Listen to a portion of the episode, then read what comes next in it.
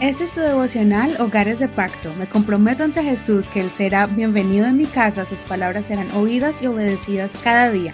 Mi hogar le pertenece a Él.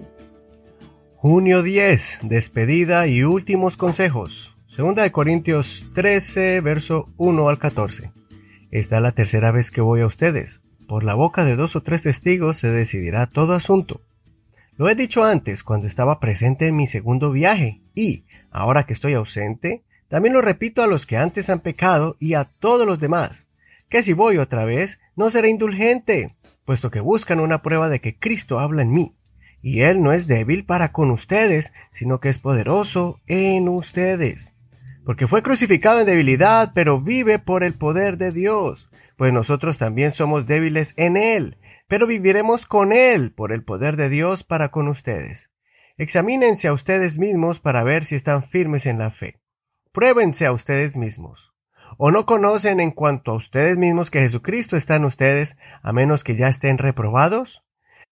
Pero espero que reconozcan que nosotros no estamos reprobados. Y oramos a Dios que no haga nada malo, no para que nosotros luzcamos como aprobados, sino para que ustedes hagan lo que es bueno, aunque nosotros quedemos como reprobados, porque no podemos nada contra la verdad, sino a favor de la verdad. Por eso nos gozamos en que nosotros seamos débiles y que ustedes sean fuertes. Y esto pedimos, la madurez de ustedes. Por tanto, les escribo esto estando ausentes, para que estando presente no uses de dureza, conforme a la autoridad que el Señor me ha dado para edificación y no para destrucción. En cuanto a lo demás, hermanos, regocíjense, sean maduros, sean confortados, sean de un mismo sentir, vivan en paz, y el Dios de paz y de amor estará con ustedes. Salúdense unos a otros con un beso santo. Todos los santos les saludan.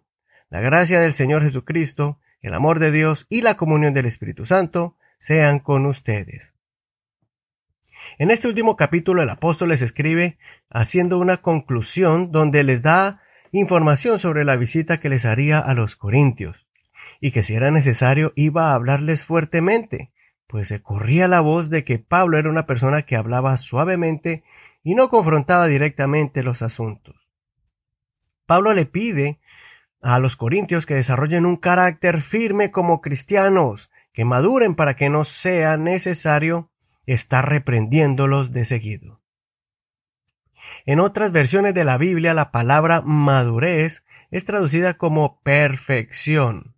No está hablando de un estado máximo espiritual donde se llega al final de la meta, sino de un estado progresivo donde se continúa mejorando cada día sin bajar la guardia, aprendiendo y poniendo en práctica lo aprendido, adquiriendo experiencia en el caminar con Cristo. Por eso, al final, vuelve y les anima a que sean perfectos, o sea, que se restauren, que se renueven, que maduren, que sean más fuertes día a día. También les dice que usen el don de consolar y animar. Es importante que usen palabras que confronten y afirmen sus vidas mutuamente. Todos vamos a pasar por momentos de desánimo y confusión, pero una palabra clave en el momento preciso será suficiente para que alguien se fortalezca en el Señor, que no abandone el camino de Dios y que sienta el amor de Cristo por medio de las palabras de un compañero de la fe. Además, si querían que Dios estuviera en medio de ellos, debían mantener la armonía entre ellos, esforzándose para mantener la paz y la unidad.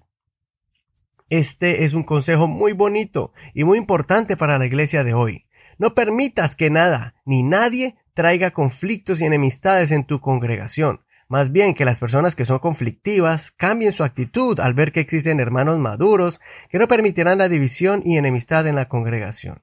Mantén la armonía y la paz en tu hogar. Así tendrás por seguro que Jesús estará en medio de tu familia. Consideremos, ¿estás creciendo en el conocimiento y la fortaleza en Dios o estás estancado espiritualmente? ¿Estás manteniendo la armonía en tu hogar o es tu hogar un lugar de conflictos? Soy tu amigo Eduardo Rodríguez. Que el Señor escuche tu oración y que te ayude a crecer y madurar cada día.